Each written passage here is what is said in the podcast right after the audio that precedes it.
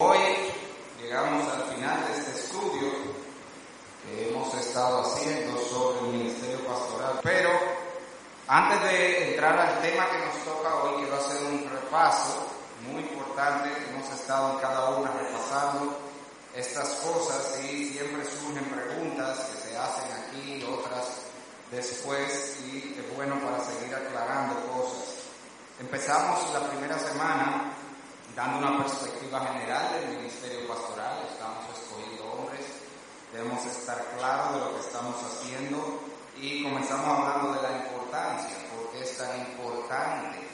De hecho, le dije que el, el, pasaje de 1 Timoteo 3, 1 comienza con una expresión que solo se usa cinco veces en la Biblia, palabra piel, y siempre son para asuntos sumamente importantes que se usa en la Biblia, solo en las epístolas. Y vimos, de hecho, en esa misma carta que el pastor es importante porque establece la doctrina de la iglesia, o sea que es parte de lo que va a determinar la línea doctrinal de la iglesia. Por eso tenemos que estar conscientes de cuál es la doctrina que tiene el pastor que vamos a elegir. Eh, funciona como un termostato para establecer la condición moral y espiritual. Vimos varios textos de eso, donde la Biblia dice cómo son los pastores, van a ser las ovejas de la congregación. Entonces, sumamente importante y además se convierte en una cara que representa a la iglesia. Para con los de fuera, tanto cristianos como no cristianos. Vimos esa primera semana también las funciones. ¿Para qué elegimos un pastor? Y dijimos que esas funciones vienen dadas o eh, aclaradas por los nombres que la Biblia usa para aquel que ocupa el oficio pastoral, que son tres, anciano, vimos los textos, anciano, no hay tal cosa como un anciano que no es pastor. ¿eh? Esas iglesias que tienen los pastores, los ancianos, o el pastor, eso es un disparate. En la Biblia los ancianos son los pastores, los pastores son los ancianos. Todo el que es anciano es pastor y todo el que es pastor es anciano. Y si no es pastor, no es anciano. En ese sentido. Se lo mostré con textos claros. El término anciano, obispo y pastor es el mismo. Ok, hay solo dos oficios en la iglesia, pastor, anciano, obispo, que es uno, ese, ese solo, y diáconos, no hay otros, ok. Entonces, como anciano, eso apunta a su responsabilidad de gobernar o dirigir la iglesia, hoy vamos a hablar un poquito más de eso. Obispo, que es el otro, es su responsabilidad de mantener una supervisión. Un obispo es uno mirando desde arriba al rebaño, ver que todo esté bien en la vida de los miembros y de pastor que tiene que ver con la alimentación. Pastor viene de pastorear, de llevar a los pastos, alimentar con la palabra, tanto de manera pública, la predicación, ¿verdad? Y privada. Que puede ser la administración privada de la palabra, consejería, como usted le quiere llamar, pero de ambas maneras. Para eso está el pastor Vimos entonces lo que es el establecimiento del oficio pastoral y esto es importante, esto es de lo que más preguntas han surgido y siempre tengo que aclarar algunas cositas. Oigan esto, hermano, comienza con el llamado interno. Eso no está ahí. Estas cuatro cosas no son aleatorias y que las podemos coger en cualquier orden. Comienza con el llamado interno. ¿Qué quiere decir eso? Un hermano me preguntó, y yo no puedo proponer a alguien para el ministerio. No. El hombre debe decir, yo tengo un llamado. Ahora, ¿qué usted sí puede hacer? Si hay un hermano que usted le ve aptitudes y actitudes ministeriales, usted puede hablar con ese hermano y decir, hermano, tú no sientes un llamado. Tú no sientes que Dios te llama porque yo veo en ti cualidades. Eso usted puede hacer, hablar con él de manera personal, pero no proponer. No es como los diáconos. Porque los diáconos, la iglesia puede proponer gente. ¿Por qué? Porque los diáconos es así que se elige. Fíjese que para la elección de diáconos, ¿cómo fue el proceso? Elijan entre ustedes. Pero en el llamado ministerial es si alguno anhela obispado, comienza con el hombre. Usted no puede proponer a alguien al ministerio. Debe salir del hombre el llamado, la compulsión. De hecho, nosotros le hemos preguntado, hermano, el pastor Valder y yo nos hemos reunido con otros hermanos de esta congregación, varios, no solo los tres candidatos que tenemos, y esos, los que tenemos como candidatos son los únicos tres que dijeron, yo siento que el Señor me está llamando. Yo tengo, yo entiendo que tengo un llamado de parte de Dios, ¿ok? Entonces debe comenzar con el llamado. No podemos poner en el ministerio a alguien que no reconoce, que no siente que está llamado. Y como yo le expliqué, este llamado es un, es una, usted tiene que oír esa, esa exposición que hicimos si usted no tuvo, porque ese llamado es una compulsión casi inevitable lo que uno siente para el ministerio. O sea que el que está llamado sabe que está llamado, créanme. Él sabe que está llamado. Si alguien no expresa ese llamado, lo más seguro no lo está. Pero ese llamado incluye no solamente el deseo, sino las calificaciones y actitudes. Si Dios te llama, Dios te va a dar lo que necesitas, las capacidades para hacer el ministerio y las aptitudes que debe cumplir. Es decir, Dios no va a llamar a nadie al ministerio si no califica. Por eso es que Pablo dice, si alguno anhela obispado, buena obra desea, pero una cosa es que él diga que llamado. Vamos a confirmar que tiene las que cumple con los requisitos que muestran que es llamado de Dios. Si de verdad Dios es que está llamando, Dios se asegura que cumpla los requisitos, ¿ok? Entonces, tenemos el llamado externo, pero ese llamado externo es secundario al, interno. O sea, ese llamado externo es el que la iglesia ratifica si nosotros entendemos que ese hombre es llamado, ¿ok? Pero debe comenzar con el interno, debe comenzar con el hombre, expresando su deseo por el ministerio, su anhelo por el ministerio, y la iglesia entonces va a confirmar. La iglesia tiene que reconocer no solo que cumple los requisitos, es decir, las calificaciones y actitudes están ahí, sino la disposición, hermano, eso es importante. Eso es lo que muestra, parte de lo que muestra el llamado externo. La gente lo ve como su pastor y la gente se quiere someter al pastor. Eso quiere decir, y lo he dicho en todas, y lo voy a decir otra vez aquí, que no se le puede imponer un pastor a nadie. Usted no puede imponerle un pastor a la iglesia. Ese es otro de los errores que pasa en los concilios. Van y le encacatan un pastor a una iglesia. Eso no se puede.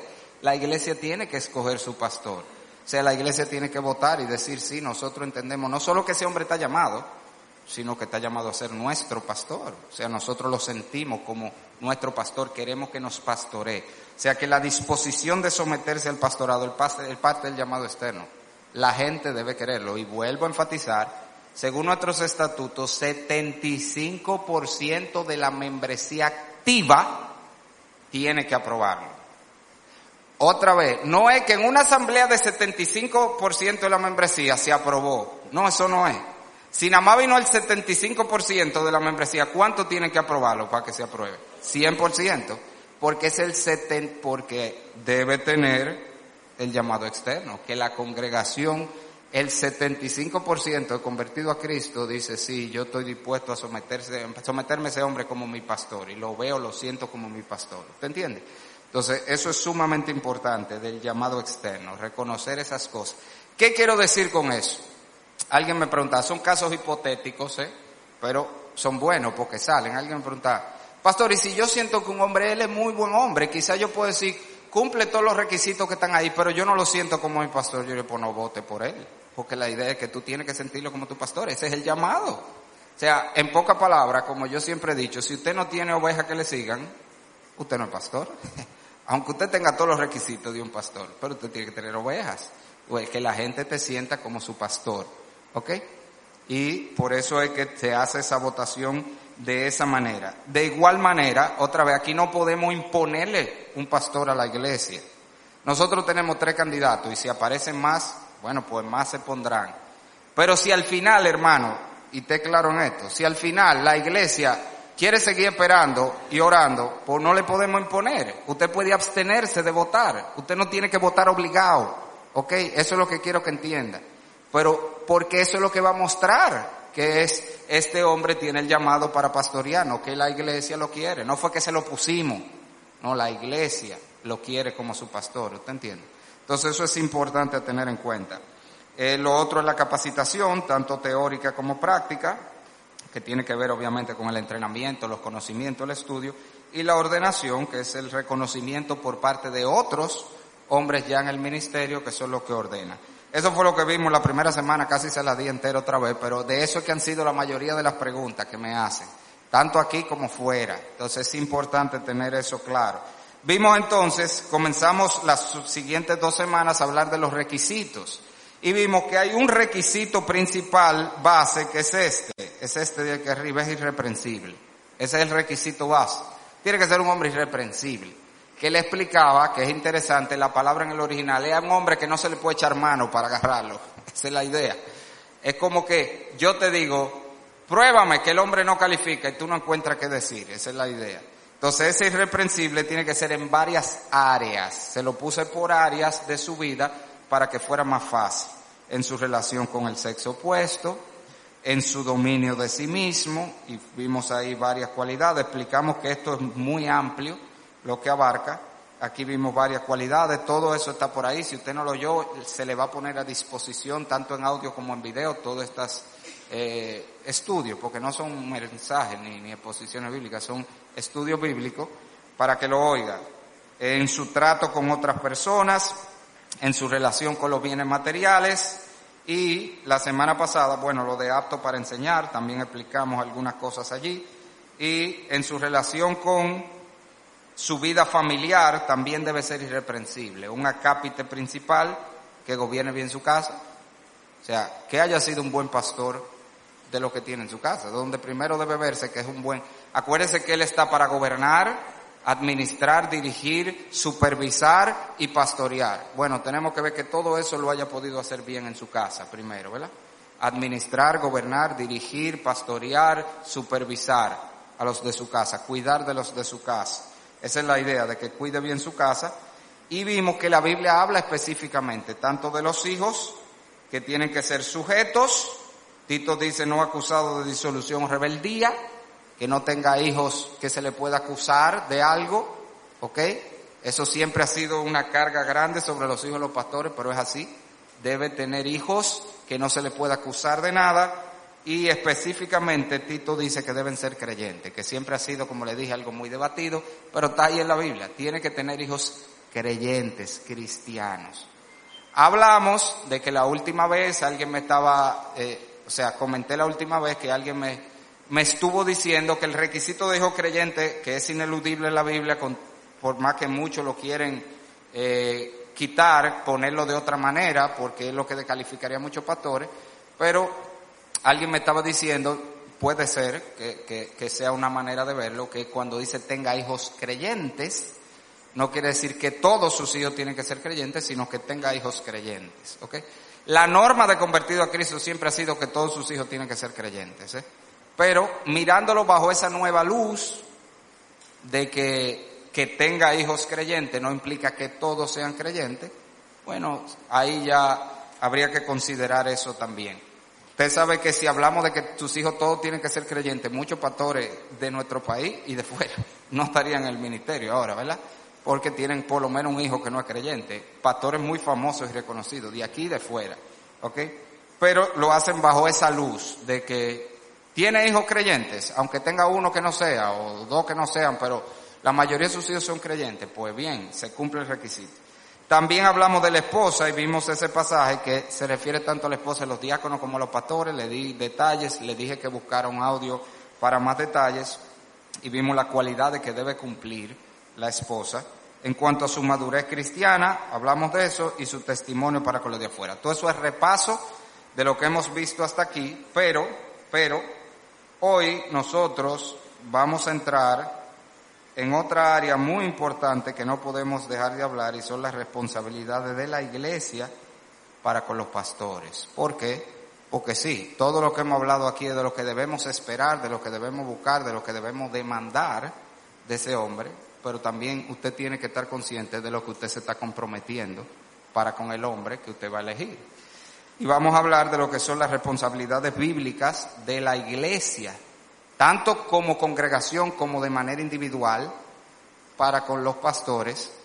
Y hermanos, siempre que uno como pastor habla de esto, tiene que decir que esto es un tema difícil para uno, porque la gente puede decir, ahí está, ahí está tirando, jalando para su lado, eh, tú ves, como exigiendo algo, para nada, hermano. Vamos a exponer de hecho, usted va a ver que lo que yo tengo aquí son versículos. Vamos a poner los versículos y a tratar de entender lo que nos están diciendo. Eso es todo. Mire que ni siquiera es un PowerPoint, es un Word que le tengo con muchos versículos que vamos a ver que son responsabilidades de la iglesia, tanto individual como como iglesia para con los pastores. Nosotros debo decir, y Tío Luis lo ha dicho varias veces, el pastor Valdera, nosotros damos gracias por la iglesia que tenemos. Esto es una buena iglesia, que en general cumple muy bien sus responsabilidades para con sus pastores. O sea, que nada de lo que yo voy a decir aquí es una queja, nada de lo que voy a decir aquí es una exigencia, nada de lo que, nada. Voy a presentar lo que la Biblia dice, que por supuesto aplica a los pastores que ustedes tienen, pero se trata de saber que de esto es, estamos eligiendo un hombre y usted se va a comprometer a esto también. O sea, porque que, yo sé, vemos esto como que vamos a coger un hombre para que sirva y no, hermano. Estamos cogiendo un hombre para un puesto importante y usted va a asumir compromisos y responsabilidad con ese hombre. Que usted tiene que entenderla también y de eso que vamos a hablar. Y como le dije, voy a darle varios acápitas y versículos solamente. El primero, por supuesto, es reconocer y sujetarse a su autoridad pastoral. Hebreos 13, 17. Obedeced a vuestros pastores y sujetaos a ellos. Eso no, eso no hay manera de ponerlo de otra manera. ¿Qué es lo que usted tiene que hacer con el hombre que elija? Obedecerlo y sujetarse. Usted está cogiendo un hombre para obedecerlo y sujetarse. Ok, porque otra vez, yo sé que pensamos que estamos cogiendo a alguien para que predique los domingos. No, estamos cogiendo a alguien para que predique los domingos, pero para que dirija dirija a la iglesia, está para gobernar la iglesia.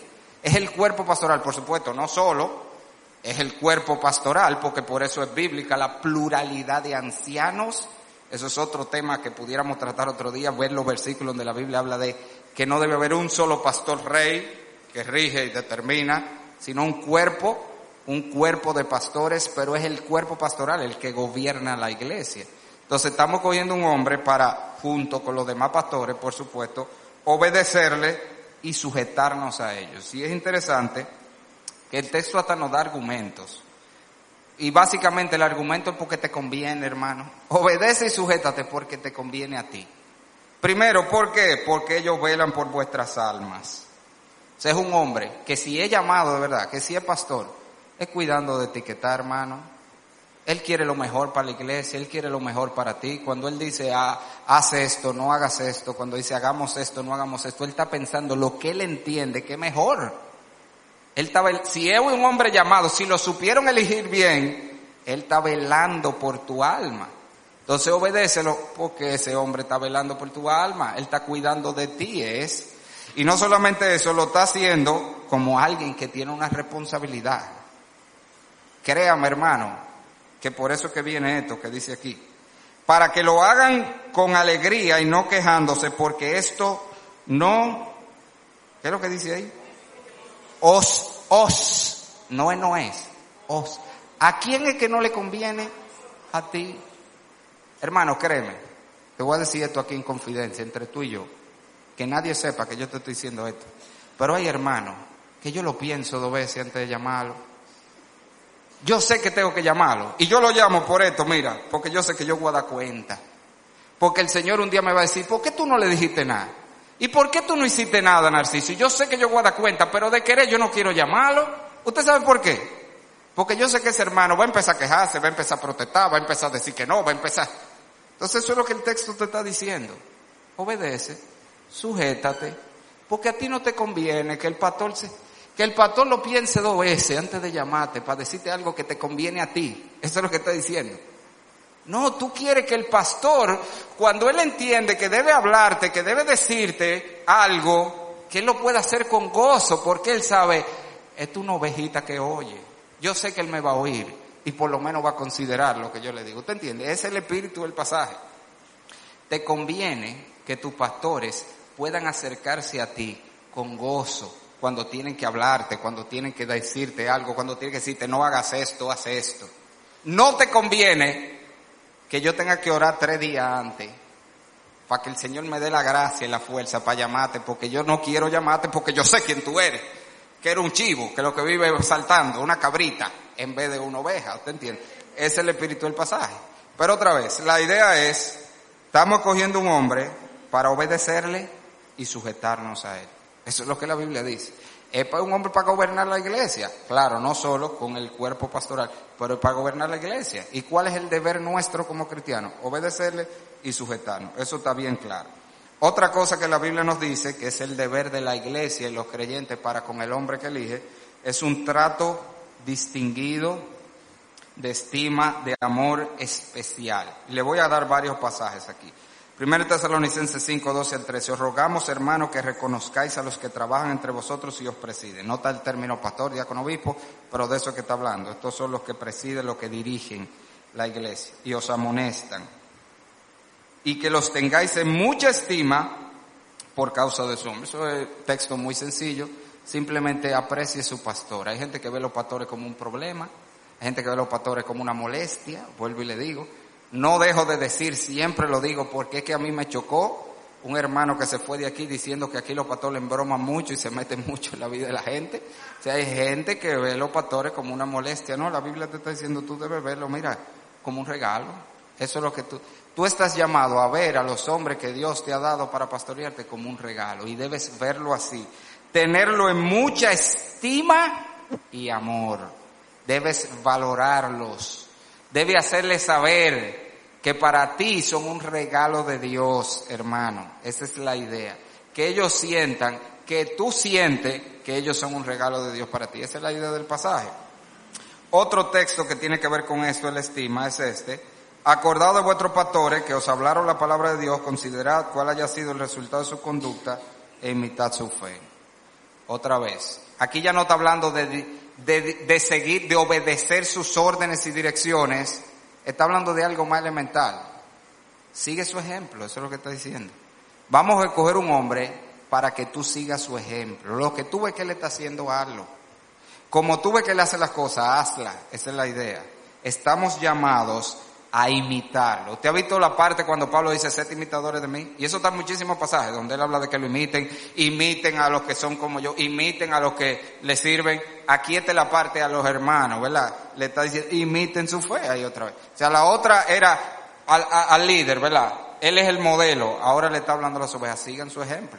Eso es parte de estimarlo. Por eso es que le dije, tenemos que coger un hombre que podemos tenerlo como modelo porque estamos llamados como iglesia a imitar, a imitar su fe, a seguir su ejemplo en todo lo que ellos hacen. Obviamente, por eso dice considerar, ¿verdad? Porque son hombres también falibles, pero vamos a considerar su vida y a seguir su ejemplo.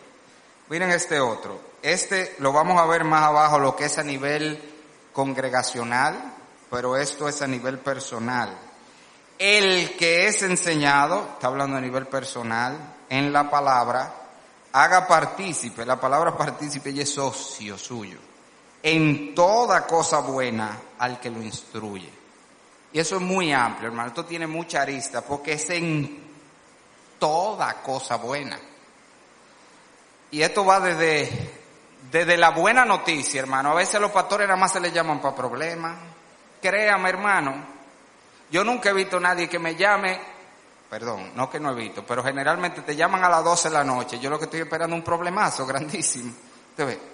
Generalmente cuando los hermanos me dicen, pastor, mire, yo necesito juntarme con usted. Yo no estoy esperando que para darme buena noticia. A veces me sorprenden y yo doy gloria a Dios y gracias por esos hermanos. Pero generalmente no, los pastores son para llevarle los problemas nada más.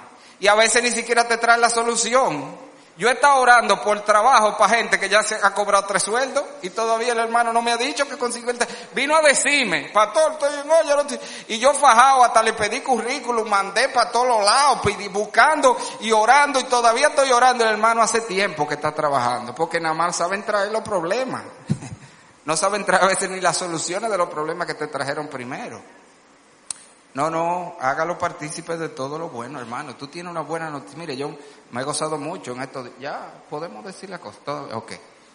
La idea es que uno se entera de cosas y me da gozo. Mira, ya están mirando de que a quién es.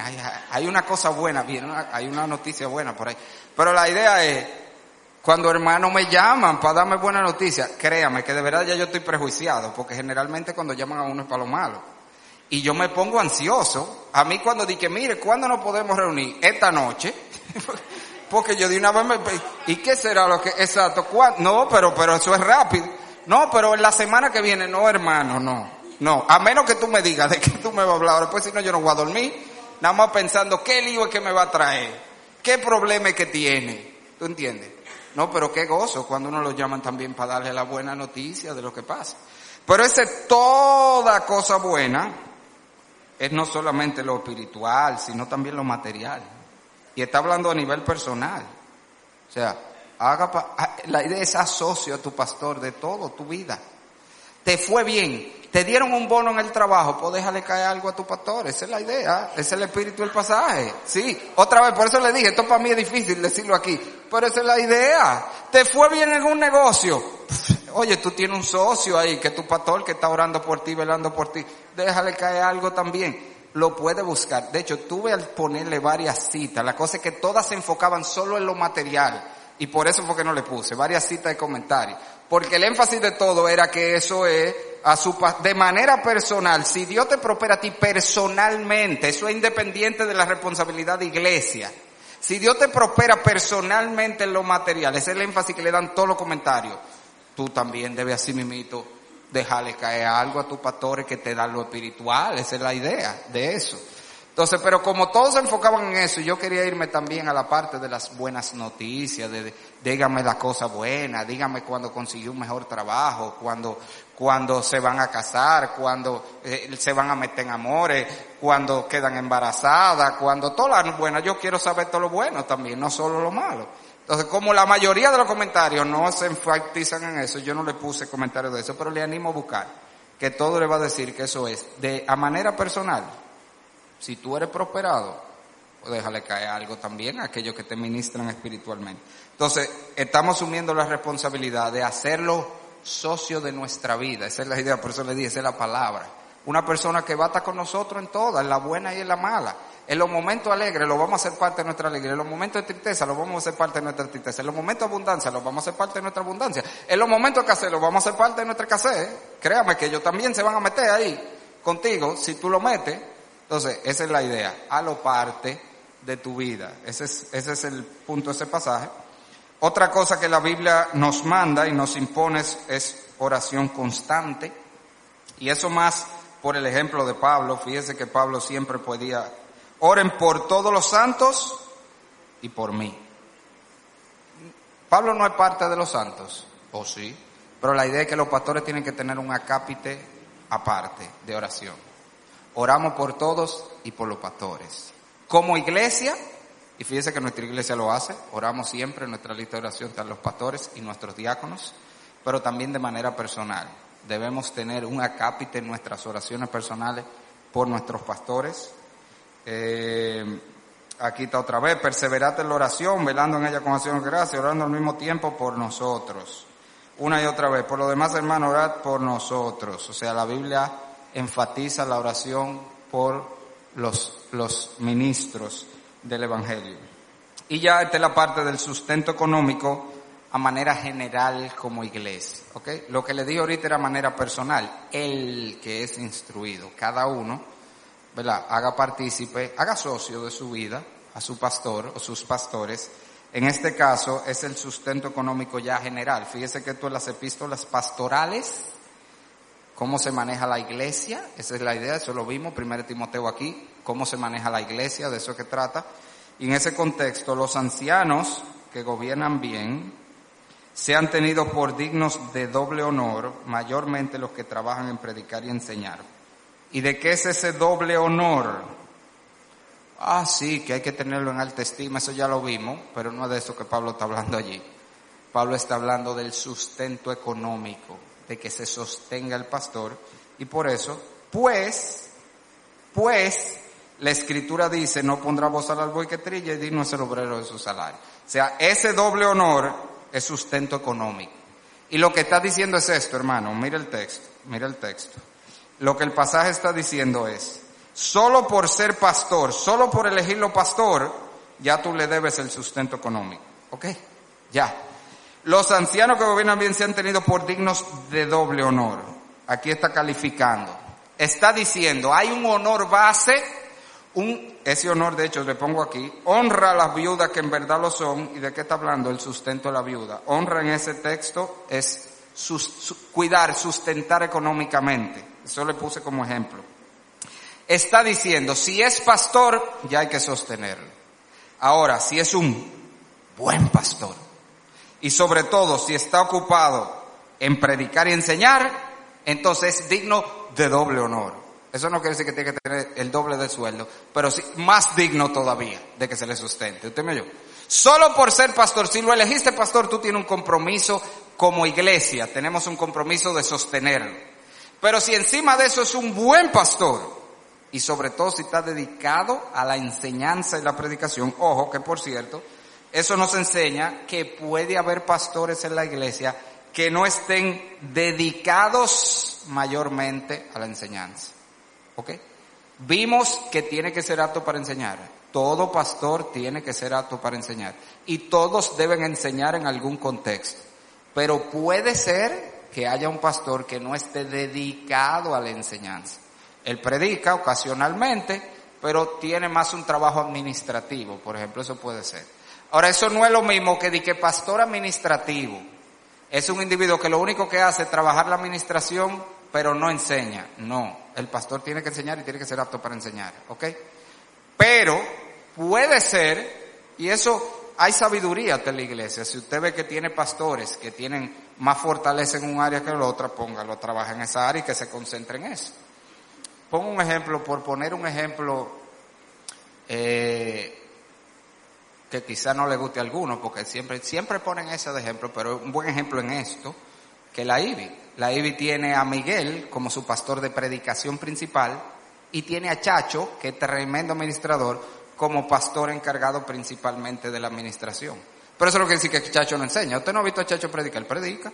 Y predica cuando Miguel no está, y predica cuando hay una conferencia, pero el trabajo de Chacho principal, como economista que es, que es un administrador tremendo, es la administración de la IBI. De eso es que él se concentra. Y Miguel se concentra, no tiene nada que ver con administración, se concentra en la predicación. Digo, perdón, no es que no tiene nada que ver, porque el cuerpo pastoral trabaja en conjunto, pero le deja la parte administrativa y solamente consultan, se juntan, se ponen de acuerdo y Chacho se encarga de eso. Es un buen manejo de los dones. Chacho, un excelente administrador, Miguel entiende que no tan bueno, pero muy, muy, vamos a ser sinceros, mejor predicador. Yo me voy a concentrar en la predicación, tú te concentras en la parte administrativa. Pero los dos tienen que ver con todo, ¿verdad? Entonces, y allá hay otros pastores que hacen otra cosa. Pero la idea es esa. Este texto nos deja ver que puede haber pastores que no se dedican a la predicación, sino que se dedican a otra cosa, aunque predican y saben predicar, ¿verdad? Saben enseñar. Sin embargo, la iglesia debe tener por digno de doble honor a los pastores que se dedican a la enseñanza. Fíjese la preeminencia que tiene la enseñanza y la predicación en la iglesia, que los pastores que están dedicados a eso deben ser considerados doblemente dignos de ser sostenidos. Pero entendió la idea del doblemente. Es que solo por el, si lo elegiste pastor, tú tienes la responsabilidad de sostener, la iglesia tiene la responsabilidad de sostenerlo. Ahora, si es un buen pastor, gobierna bien y sobre todo, dice, mayormente, trabaja en predicar y enseñar. Entonces es doblemente digno de que la gente le diga, suelta cualquier responsabilidad externa y ven, que te vamos a sostener de todo lo que tú necesites. Entonces quiero darle algunos argumentos más sobre eso, porque eso hay las dos, eh, mucho debate en cuanto a esto. Tal lo que, mm, o sea, dicen, incluso hay iglesias que no tienen pastores a tiempo completo ¿eh? hay, hay líneas de iglesia que no lo tienen, pero les voy a mostrar que en la Biblia el ideal cristiano es que el que, el que trabaja en el ministerio, trabaja en el ministerio y ya, no tenga otro trabajo secular. Ese es el ideal. Se suele citar a Pablo, no, porque Pablo hacía tiendas, así usted va a ver que es con Pablo que yo le voy a defender, que hay que sostener al pastor, ¿ok? Pablo mismo es el que defiende eso. Cuando es necesario, si la iglesia no puede sostenerlo, obviamente, y el hombre está llamado, él va a hacer el trabajo, aunque la iglesia no pueda sostenerlo, y va a tener que trabajar para sostener su familia, pero ese no es el ideal cristiano. El ideal cristiano es que siempre que la iglesia pueda, el hombre debe dejar su trabajo secular y que la iglesia lo sostenga.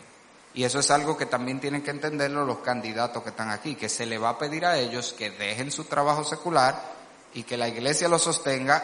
Quizá la iglesia no puede, quizá, porque no sabemos cuánto ganan esos hombres, pero quizá la iglesia no pueda darle exactamente lo que están ganando, pero la iglesia debe comprometerse a pagarle un sueldo que puedan sostenerse ellos y su familia de manera adecuada, de manera honesta, de manera honrada, ¿verdad? Que no esté pasando trabajo, esa es la idea. La iglesia no debe poner a su pastor a pasar trabajo económicamente, debe sostenerlo bien, ¿verdad?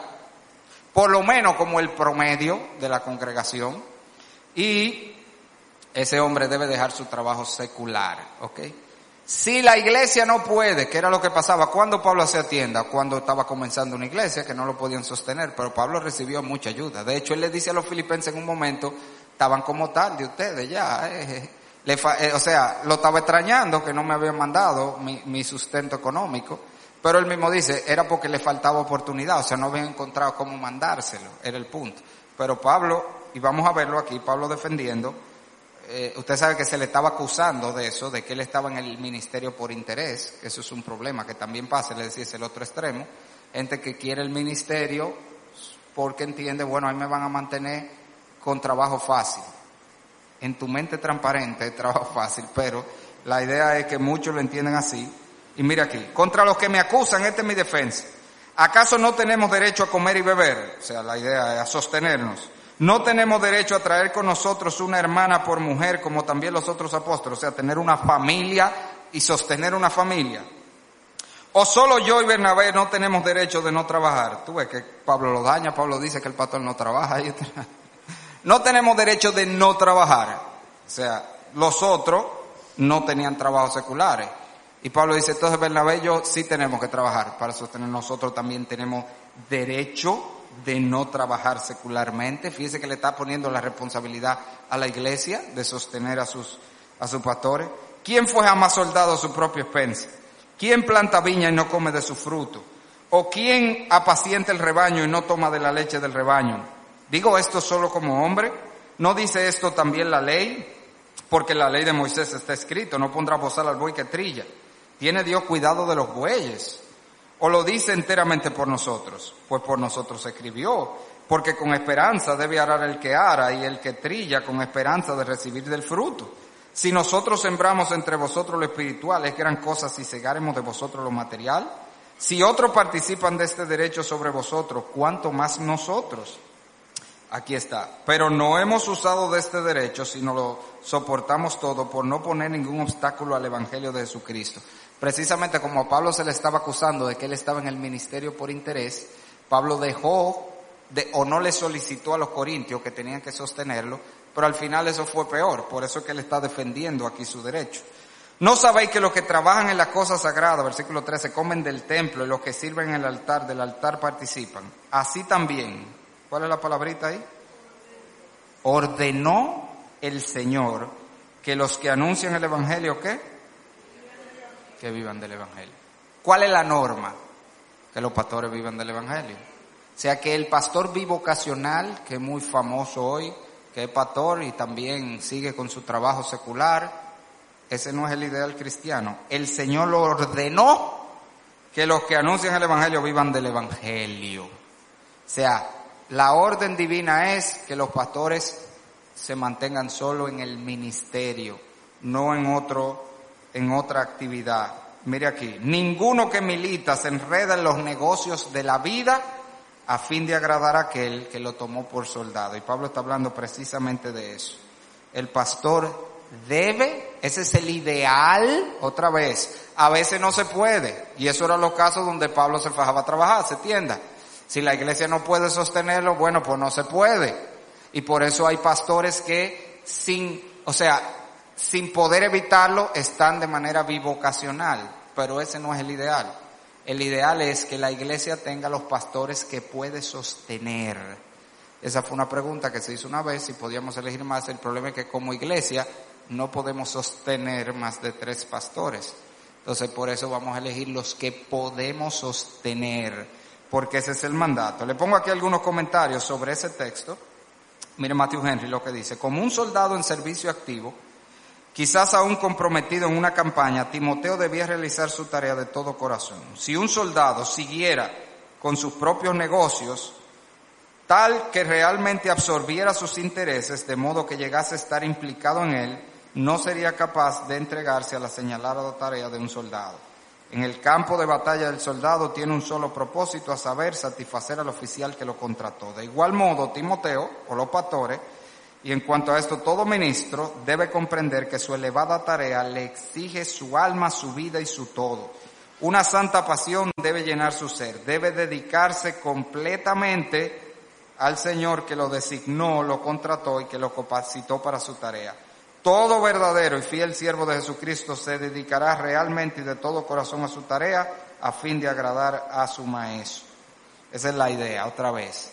Si el Señor te llamó al ministerio, tú tienes que estar dispuesto a dejarlo todo para dedicarte al ministerio. Eso va a implicar siempre en todos los casos, y aquí le hablo, bueno, nada más tenemos de los candidatos aquí a Jorge, por eso lo he mirado mucho hoy, pero eh, eso va a implicar que el candidato tiene que estar dispuesto a veces a hacer ajustes, porque a veces la iglesia, como le dije, no puede pagar el sueldo que usted tiene. Si usted tiene un reguero de tiempo en una empresa y ya usted tiene un sueldazo grandísimo que la iglesia no puede darte, eso es parte de lo que usted debe evaluar. Estoy dispuesto yo a entrar, así sea con un sueldo más pequeño, obviamente, con el que pueda sostener a su familia dignamente, pero tiene que estar dispuesto, ¿ok?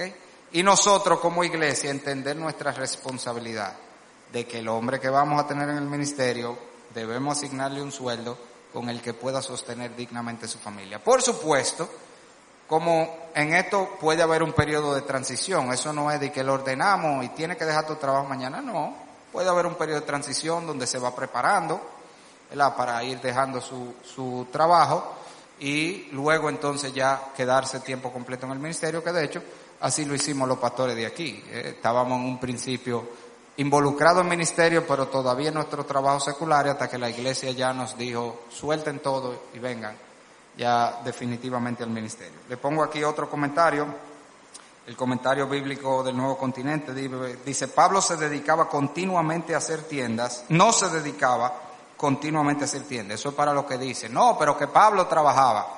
Este comentario está aclarando, eh, Pablo no, no siempre se sostenía económicamente, él lo hacía, mire, donde no había iglesia establecida, ni creyentes que ofrendaran para el sostén del predicador, se hacía necesario trabajar con sus manos. Sin embargo, de ninguna manera pensemos que se embarazó en los negocios de la vida. La mayor parte de su ministerio lo desarrolló padeciendo necesidades, una, y supliendo alguna con las ofrendas que le mandaban. A veces tenía abundancia y otras veces tenía necesidad. La idea es que el que suelen citar como ejemplo del pastor bivocacional que Pablo, primero es el que está diciendo que el Señor mandó que el que se dedica al ministerio debe ser sostenido por la iglesia y debe dedicarse solo al ministerio. Y segundo, que aún Pablo no lo hacía siempre, el, el hacer tiendas, solo cuando era necesario. Cuando no había, cuando no había para proveerle, ¿qué va a hacer? Hay que buscárselo. Y si la iglesia se ve en un momento donde no hay para sostener a los pastores, ¿qué vamos a hacer? Nosotros no vamos a dejar a nuestra familia morir de hambre. Vamos a buscárnosla, tiene que hacer lo que haya que hacer. Pero el pastor debe, el ideal bíblico es que esté dedicado 100% al ministerio y la iglesia entonces asume como iglesia la responsabilidad de darle un sueldo digno con el que pueda mantener a su familia. Termino con esto. Aquí la exhortación a Timoteo hace referencia a enredarse en los asuntos y ocupaciones del mundo hasta el punto de perjudicar su ministerio. Ningún militar profesional emplearía soldados que no estuvieran dispuestos a estar listos en el momento en que su superior lo necesite. ese es el problema. El problema del pastor bivocacional es que sus compromisos laborales con frecuencia le van a chocar con sus responsabilidades ministeriales y él debe estar siempre listo para hacer su ministerio. De la misma manera, un guerrero cristiano debería desligarse de todo aquello que pudiera mantenerlo alejado de su maestro o de aquello que le impida realizar el servicio al que fue llamado. Así que en resumen, deben ponérselo otra vez, cuáles son las cosas que como iglesia e individuos asumimos, obedecer y sujetarnos, a las direcciones de ese hombre, darle un trato especial y distinguido de amor que tiene que ver, como le dije, desde hacerle saber lo valioso que son para nosotros, seguir su ejemplo y hasta hacerlo partícipe de toda nuestra vida, lo bueno, lo malo, lo feo, lo bonito, la abundancia, la escasez, de. Eso es a nivel personal, el que es instruido en la palabra. Eso es diferente a lo que vimos al final como institución, como iglesia. Eh, la oración por ellos y a nivel institucional, como le dije, el sustento económico. Con eso yo termino, quizá muchas otras cosas que pudieran tratarse, pero ya ustedes tienen suficiente para rumiar. Nosotros vamos a hacer disponible este material a toda la iglesia, tanto los videos como los audios. motiven a los demás. Si usted no oyó alguno, óigalo para que podamos tomar una decisión bíblicamente informada en este caso.